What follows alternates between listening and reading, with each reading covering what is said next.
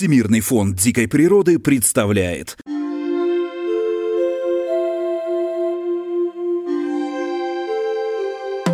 Всем привет! Прямиком из Арктики подкаст Всемирного фонда дикой природы «Как я встретил белого медведя». Здесь мы рассказываем интересные истории о медведях, о том, где они живут, и о людях, которые с ними по своей воле или вынужденно встречаются – Меня зовут Дмитрий Рябов, я координатор арктических коммуникаций Всемирного фонда дикой природы. О том, как я встретил своего белого медведя, я обязательно расскажу, но не в этот раз. А сегодня мы отправляемся в столицу Поморья, славный город Архангельск.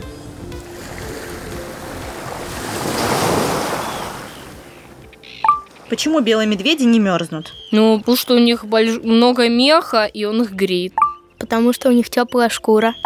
Ну, жир, который они напитывают, он тоже согревает. У них есть под, мхо, под мехом, у них есть прослойка черной кожи, которая впитывает солнце, и они этим образом согреваются. А белый мех им позволяет не выталкивать это тепло.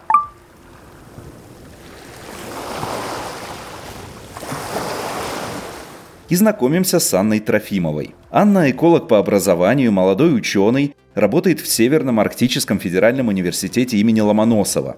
Много раз бывала в высоких широтах и, конечно, с большой любовью и трепетом относится к белым медведям. Аня, привет! Вопрос, который открывает каждый выпуск нашего подкаста. Как ты впервые встретила белого медведя? Самая первая встреча с белым медведем такая явная, ну потому что часто мы видим медведей с борта судна, и вроде бы вы на судне, а медведь где-то там на берегу посмотрел в бинокль, и вроде бы ничего страшного. Здорово, белый медведь, Арктика. Ну, это какие-то такие избитые, да, фишки. А, такая достаточно близкая встреча произошла с нами а, в 2015 году. Это был, была, был архипелаг Новая Земля, его северная оконечность и место называлось Русская гавань. Новая Земля отличается суровым климатом. Растительный мир Русской гавани очень беден. Вся местность покрыта камнями и щебнем. Изредка попадается земля, на которой летом растут яркие цветы, желтые полярные маки, голубые незабудки, пестрые каменоломки. Животный мир представлен песцами, леммингами и большим количеством птиц, живущих на острове Богатом. С моря заходит белый медведь. В бухте водятся морские зайцы, нерпы, белуха, акула. Я тогда работала в рамках работы почечного блока, то есть мы отбирали, а, делали почечные разрезы, отбирали почечные образцы, описывали эти всякие разные разрезы и работали в небольшой команде. У нас там было, по-моему, человек семь. А, Все было здорово, но, как мы знаем, что часто в экспедиции не все люди ну, супер хорошо подготовлены и все равно допускают какие-то такие ошибки в рамках даже как одеться правильно в экспедицию. И чаще у девчонок срабатывает какая-то красота э, над э, над удобством, да, или над практичностью. И я помню, вот мы, часть нашей команды была хорошо одета, там бродни, ветрозащита, термозащита, шапки, там варежки. А моя коллега, она в тот день решила почему-то не одевать резиновые сапоги и бродни и шла просто, ну, в трекинговой обуви. И был ручей, мы хотели, мы много раз предлагали, давай мы тебя перенесем, а она такая, нет, я пойду вдоль берега. Мы-то все перешли, а она осталась одна на, на, ну, как бы на одном берегу ручья. И, получается, а, шла, шла, и вот человек-инспектор, который за нами наблюдал, он говорит, ну, я слежу за помпошкой у девочки Ани. А поворачиваю дальше, типа, ну, взгляд в бинокль, да, а ей навстречу идет медведь. Естественно, Ане передали это все по рации, а, ну, она успела там притихнуть, скрыться, а инспектор другой, который тоже услышал по, по рации, что идет медведь, а, он очень так эм, бурно отреагировал. И он первый раз стоял ну, в охране, а, и он такой «Медведь! Медведь!» А сам крутится, вертится, ну и создает панику. Ну, вообще, первое, да, правило в Арктике — это safety the first, ну, то есть безопасность, она превыше всего. И даже какой бы там ученый не был, как бы там не был тебе ценен любой материал, экземпляр, там, цветочек, камушек, э, обрезец, ты должен бросить все, и спасать свою жизнь. Не только свою, да, но и коллег. И я помню, когда я слышу, что там медведь, типа, эвакуация, все начинают медленно собирать свои вещички, там что-то упаковывать. Моя первая, первая реакция, помню, я вспомню, я стояла с лопатой и с GPS-навигатором, я просто бросила вот все, ну, как бы это все на землю и буквально через минуту уже сидела в лодке и успела жалеть. Я никогда в своей жизни не бегала, и спорт это вообще очень далеко от меня. И потом начальник рейса говорит, я, говорит, смотрел на вас через бинокль с борта судна, и говорит, я просто, говорит, просто не Аня была, а девочка молния, которая за какое-то там мгновение вжух, и уже в лодке сидит. И что, даже не возникло желания сделать селфи, как у нерадивых туристов? Ну, это был пятнадцатый год, и как-то, ну, селфи особо, и, ну, еще не были в моде, поэтому... Нет, не спорю, что, типа, хочется красивого кадра, хочется лучшего, там, расстановки, постановки, но ты понимаешь, что за хорошим кадром может стоять твоя жизнь. А не только твоя жизнь, а жизнь, там, допустим, еще там члена, ну, к нашей экспедиции. И поэтому какие-то такие моменты, ну, надо сохранять в памяти, либо смотреть глазами, ну, и думать на будущее. Да, слова опытного полярника.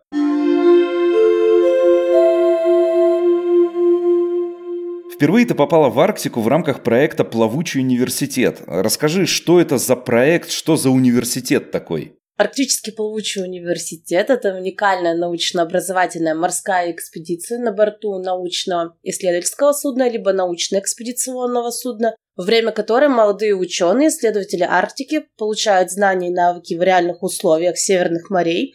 Данный проект у нас реализуется с 2012 года в Северном Арктическом федеральном университете при поддержке Русского географического общества и Росгидромета. А, ну и основная цель, да, это получение новых знаний о состоянии изменения экосистемы прибрежных территорий арктических островов и архипелагов. В частности, это Новая Земля, Земля Франца Иосифа, ну и также еще Шпицберген, когда мы на него ходили. Также в рамках этой экспедиции мы подготавливаем а, молодых кадров для работы по арктическим направленностям, такие как гидрометеорология, экология, биология, география, ну и различные другие специальности, которые как раз, эм, где наши ребята-выпускники смогут работать как раз в Арктике. В состав экспедиции входит 55 молодых ученых, как правило, где-то в среднем это научные сотрудники и студенты, это в целом где-то 50 на 50. Это три недели, как правило, научно-образовательного рейса. Он состоит из нескольких этапов. Первый этап экспедиции он является предрейсовым, где идет вводные данные а, лекции по различным направлениям подготовки, которые будут представлены в проекте. Это и техника безопасности, которая еще отрабатывается до рейса. Вторая часть программы – это программа в рейсе. Она состоит из двух модулей. Это образовательная часть, да, это лекции, которые, можно сказать, такие общеуниверситетские, общедоступные для каждого слушателя данной программы и исследовательская деятельность уже конкретно либо на борту судна, если ты там метеоролог, например, гидробиолог, э, океанолог, и уже на самих высадках на Земле, когда э, работаем как раз на арктических островах и изучаем э, природные экосистемы архипелагов. Ну, это почвоведы, это историко-культурное наследие, микробиологи, ну и многие другие. Ну, теперь у многих наших слушателей наверняка возник вопрос. Как к вам попасть? Как попасть? А, каждую весну мы объявляем конкурс. А, в этом году конкурс был объявлен по трем направлениям. Первое направление среди студентов и преподавателей Северного Арктического федерального университета. Второе направление а, среди научно-исследовательских и образовательных учреждений Российской Федерации. И третье направление среди образовательных учреждений Архангельской области. Как попасть? Здесь нужно заполнить анкету, заявку, показать свой научный интерес в Арктике, тематику вашего исследования. Конечно, наличие оборудования у вас на научно-исследовательского будет являться значимым преимуществом. Это знание языка, потому что оно всегда потребуется, потому что отчеты или там статьи писать на английском языке в международные издательства. Ну, успеваемость для студентов. Конечно, это поддержка и научный интерес вашего структурного подразделения или университета по арктической тематике. Ну и, в принципе, все, ничего такого сложного нету. А как ты стала частью этой команды? Помнишь свой первый рейс? Прошло уже сколько? 10 лет? В этом году исполняется 10 лет, как я работаю в Арктике. Все это началось в 2012 году. Был, был январь, была сессия, я тогда училась на третьем курсе. А, мы стояли в коридоре, и мой научный руководитель шел такой, говорит, там будет какая-то экспедиция, хотите поехать? Я такая, ну какая-то экспедиция, а мы сейчас стоим, ждем оценок по, по экзамену. Ну да, да, запишите нас. Ну и все, мы сказали и забыли про это. А, а в апреле нас вызывают на медкомиссию. И тут ты понимаешь, экспедиция на 40 дней. Ну, да, а мне там всего 18 или 19 лет, и вообще на что я согласилась, подписалась, это, конечно, да, был шок. И я, еще меня укачивает, и я это знаю, даже, допустим, ну, проехать в автобусе меня укачивает, а не говоря 40 дней, да, в море.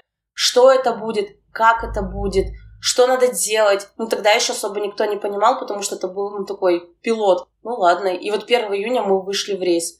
Сказать, что мне было плохо в первом рейсе, это ничего не сказать, потому что тошнило просто неделю. Ну, то есть тебя, меня так укачивало. А, а мы же там все молодые, мы, ну, вообще без опыта все. И работу делать надо, и ну, как-то существовать, чтобы выжить. Я помню, вот ходила зеленые, мне все говорили, может, типа, может вертолетом вас отправить.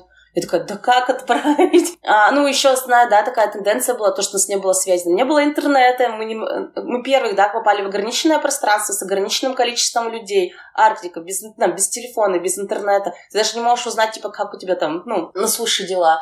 А потом ты понимаешь, что, в частности, да, что э, я плохо не может быть в экспедиции, да, потому что мы все зависим друг от друга, и так как ну, в работе, работа ведется 24 на 7, если ты не выходишь на свою смену, значит, на эту смену выходит твой напарник. Но у напарника есть и своя смена. То есть, э, получается, твой напарник работает 24 часа. И ты работаешь, ну, преодолевая себя. Это, конечно, в каком-то момент хорошо, но так-то, конечно, это плохо.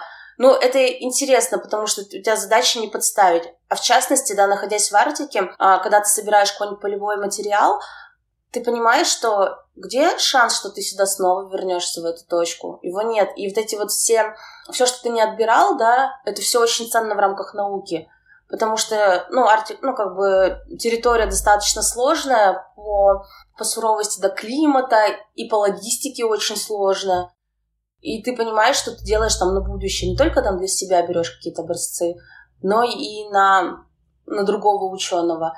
И где-то там промедлив, ну, мы можем потерять э, ну, ценный материал. Ну и вот за 10 лет ты из простого участника экспедиции превратилась уже в руководителя, замначальника экспедиционного отряда по научной работе. Расскажи, кем быть комфортнее, студентом или все-таки начальником? Конечно, ходить студентам проще, потому что ну, ты выполняешь, да, свою, свою работу исследовательскую, все, а дальше тебя ничего не волнует. Когда ты являешься руководителем направления, у тебя основная задача сделать так, чтобы ну, реализовался твой блок. То есть отобранные материалы, там материалы готовы транспортировки. Если где-то нужно делать первичную подготовку, тоже ты должен это все успеть сделать, а доставить и отработать, ну, чтобы эффективность блока была. А когда ты зам начальника экспедиции по науке, тебе нужно, чтобы у тебя все механизмы работали. Тут ты уже понимаешь, что Тебе до рейса нужно переговорить со всеми участниками, составить научную программу, утвердить научную программу. А как все будет функционировать это на судне? Как мы сможем ну, запуститься? Кто в каких лабораториях будет сидеть?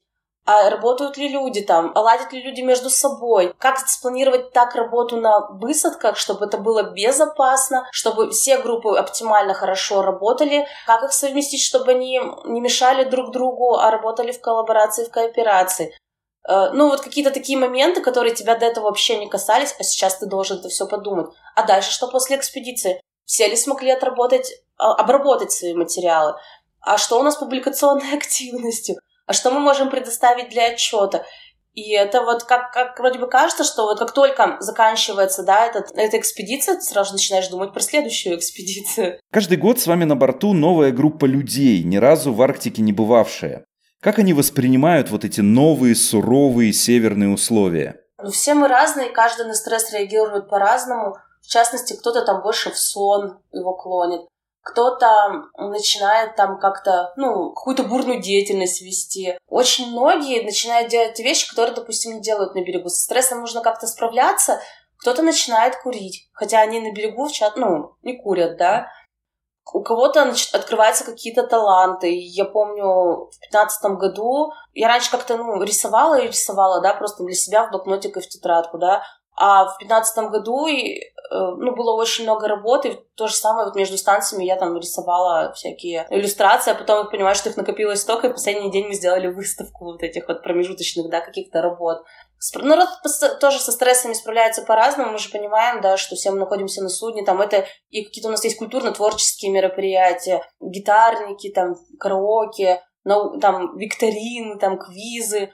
Ну, а вот когда стала, да, замом по науке, ты понимаешь, что ты, ну, не понимаешь, ты, самое главное, наверное, какие-то моменты, ну, заметить, да, любого, ну, какого-то человека, просто подойти поговорить с ним, а, спросить, как он себя чувствует, а, что там у него внутри происходит. Ну, если он готов поделиться, это здорово. А так, ну, как бы контролировать, то есть видеть людей. Для любого начальника или зама, ну, и вообще, да, находясь в экспедиции, мы же единый механизм. А Здесь главное видеть друг друга, чувствовать друг друга, да, и идти, ну, подругу с друг с другом, потому что, ну, это очень важно, поддержка, внимание и забота, где бы ты ни находился. Когда это есть в отряде, да, в твоем, это очень круто. Значит, вы работаете как единый механизм, значит, значит, проделана просто большая работа для становления коллектива.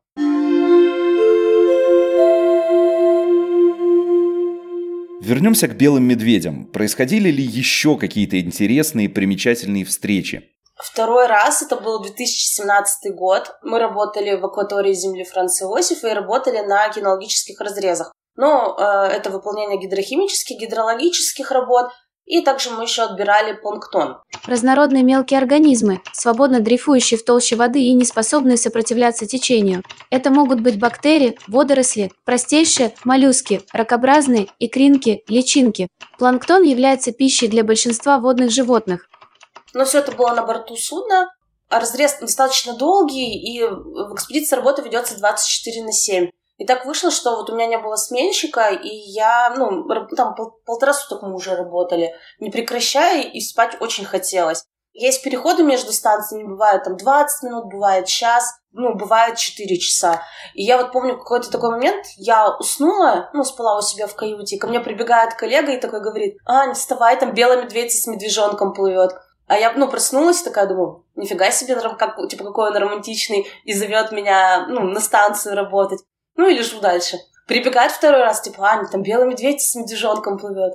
Я такая, блин, ну вот это милашество. А сама продолжаю лежать, потому что не слышу, как работает лебедка. Ну, значит, как бы э, судно еще не остановилось, э, судно идет, и как бы можно еще полежать.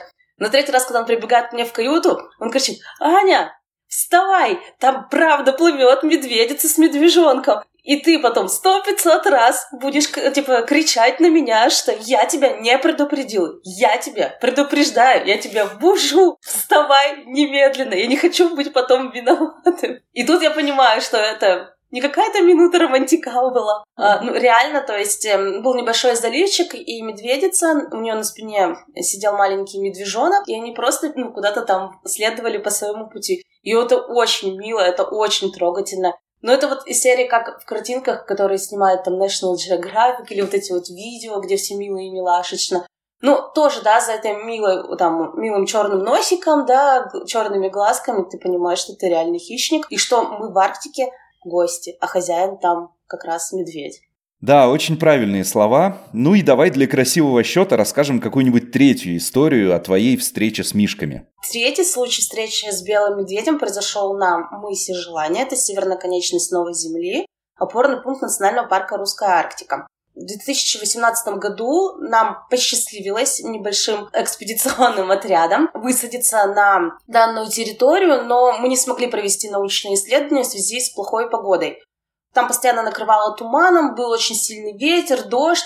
В общем, нам нужно, ну, пришлось свернуть свою работу, а уходить не хотелось, и мы попросили начальника рейса, ну, попробовать, да, такую, такую практику, как оставить экспедиционную группу как раз на, терри- на территории опорного пункта, потому что есть, да, все условия проживания безопасного, да, для участников экспедиции, пока а, в это время судно работает на гидрологическом разрезе. Он, как раз там есть разрез, мы желание остров Сальм, это до земли Франца Иосифа, и он занимает около полутора суток. Пока ребята-гидрологи работают на этом разрезе, полевая группа остается на новой земле и проводит свои исследования. Ну, в общем, так, пройдя некоторые согласования, мы понимали, что это рисковое мероприятие, потому что мо- может начаться шторм, и нас там на следующие сутки там не смогут забрать, а потеря времени это достаточно такое фин- финансовые вопросики, да, тоже возникают. Мы попробовали и рискнули. От- э, на следующий день, да, когда мы остались на как раз эм, на территории парка, мы провели свои исследования, отобрали материал. Там я первый раз в жизни видела, что на, на ветру можно лежать, что ты отклоняешься назад, а ветер тебя держит, и ты не падаешь. Как э, ветер переворачивает огромные вот эти вот э, рюкзаки, да, которые баулы там по 100 литров с твоими вещами. Ну что, Арсика реально суровая женщина. И когда мы вернулись на базу, а, ну, мы, мы кто-то там разбирал свои образцы, кто-то там готовил, кто-то там технику настраивал. Наш коллега вышел как раз э, на улицу, и к базе пришел белый медведь. А около базы стоял э, квадроцикл, ну и медведя, конечно, конечно, типа, ну, заинтересовал, ну, заинтересовали люди, потому что как раз мы первые, кто э, открыли эту базу после зимовки, и, ну, около, такие, получается, 10 месяцев на этой базе никого не было. Естественно, новые запахи, они как раз вот приманили медведя. И ты понимаешь, э, ты смотришь на этого медведя а, через стекло на этой базе. И я помню, вот э, и тогда, ну, по сути дела, вас разделяет обычное стекло, да, и какая-то там тонкая дверь. И вроде бы он шибанет по этой двери, и медведь-то будет уже у вас в доме. Вот здесь вот, наверное, произошло такое прям четкое осознание, что мы в гостях что мы в гостях у Арктики, а медведь, вот белый медведь, он здесь вот точно хозяин. Вот эта вот мощь, вот эти вот лапы, вот, ну, такие вот. Он как лев в Арктике, только медведь в Арктике. И это просто какое-то, ну, невероятное чувство. То есть это не передать, э, ну, как сказать, медведя, взгляд медведя, ну, как не взгляд медведя, встречу медведя в зоопарке. Это вот, ну, явно такое, как сафари, ну, только, ну, в Арктике. Естественно, нам пришлось, да, использовать сигнальные ракеты, чтобы его отпугнуть, чтобы он сюда не приходил. Но, не знаю, это вот такая встреча, наверное, она вот до сих пор, ну, как сказать, у меня в памяти. Я знаю, что эти встречи переросли у тебя в настоящую страсть, и теперь ты коллекционируешь всевозможных белых медведей, статуэтки, там, изображения и так далее. Расскажи, сколько мишек живет у тебя дома? Ой, наверное, штук 70 или 80. А, ну, еще, да, я стала собирать различные фигурки с белыми медведями.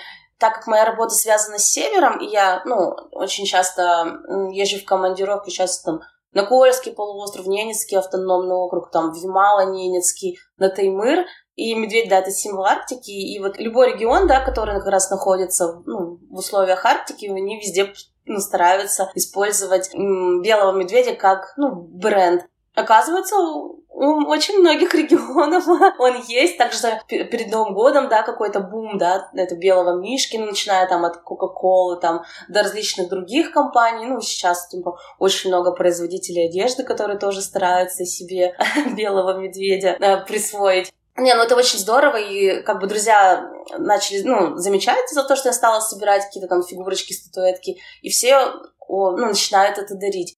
Также я очень люблю детскую иллюстрацию в книжках. И есть очень много интересных э, и таких хороших, добрых книжек с красивыми иллюстрациями как раз по белому медведю. Это просто, ну, потрясно. Напоследок наша рубрика «Арктический блиц». Короткие вопросы, не сильно длинные ответы. Итак, если бы белый медведь понимал наш язык, что бы ты ему сказала? О, это очень сложный вопрос. Не знаю, что бы я ему спросила. Я бы спросила, что, как, эм, как он чувствует изменения климата. Лучший способ согреться в минус 40. Ну, учитывая, что в нашей Арктике, э, в тот период, когда мы работаем в Арктике, таких температур не бывает, но вообще самое гла- главное в Арктике это правильно одеться, потому что вроде бы хочется быть модным и красивым, но работая на островах, ты понимаешь, что это ветер, это шторма и всякое тому подобное. Это многослойность, как правило, ветрозащита.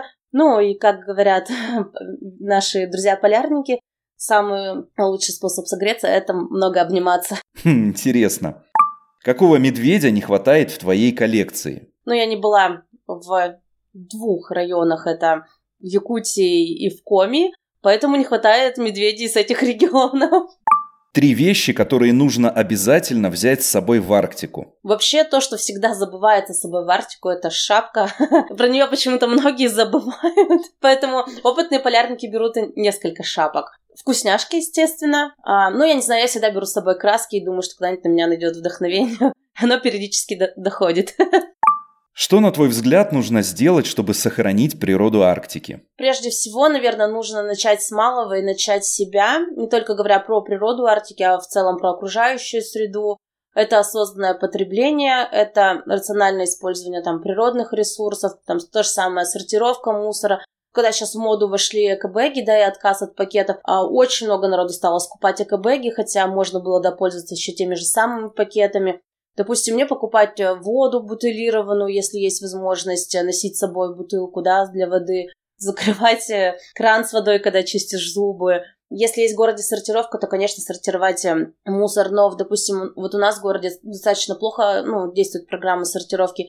И вот тот минимум, да, который для себя там я делаю, там я собираю крышечки от бутылок, потому что очень много там либо молочной продукции покупаешь, соки, воду. Вот я как раз их собираю и сдаю в переработку. Это же, конечно, издача макулатуры. Ну, все, все такое начинается с базовых семейных каких-то, ну, не принципов, да, а вот домашнего там семейного обучения, о том, что можем, то, что можем мы делать и транслировать. И то же самое, да, типа то, что чисто не там, где убирают, а там, где не мусорят, но чисто и там, где еще и убирают тоже. Поэтому, допустим, выходя из автобуса, не выбрасывать тот же самый билетик на улице, потому что все-таки мы, планета наш общий дом, и нам важно сохранить его для будущих поколений. За что ты любишь свою работу? Я люблю свою работу за возможность путешествовать, за тех людей, которые меня окружают. Это очень здорово. То, что она позволяет э, посмотреть, как прекрасна эта планета, как прекрасна эта Земля, как прекрасен этот мир, в котором мы живем, и не обязательно куда-то э, ехать далеко, то, то пока, ну, куда-то далеко и показать, как прекрасна наша страна. Мне кажется, это очень здорово. Ну и, наверное, здорово, что в последнее время мое хобби стало моей работой. Я, наверное, долго к этому шла, и поэтому сейчас я очень рада и счастлива. Ну что ж, э, пусть все так и остается. Спасибо за беседу. Это была счастливая, как белая медведица Анна Трофимова. Также отдельное спасибо за подготовку этого эпизода моей коллеге Татьяне Юлусовой. Ну а меня зовут Дмитрий Рябов, вы слушали подкаст «Как я встретил белого медведя». Не забывайте делиться выпусками с друзьями, подписывайтесь на аккаунты фонда в социальных сетях и заглядывайте на наш сайт www.ru. До скорой встречи и помните, даже ваш лайк помогает природе Арктики.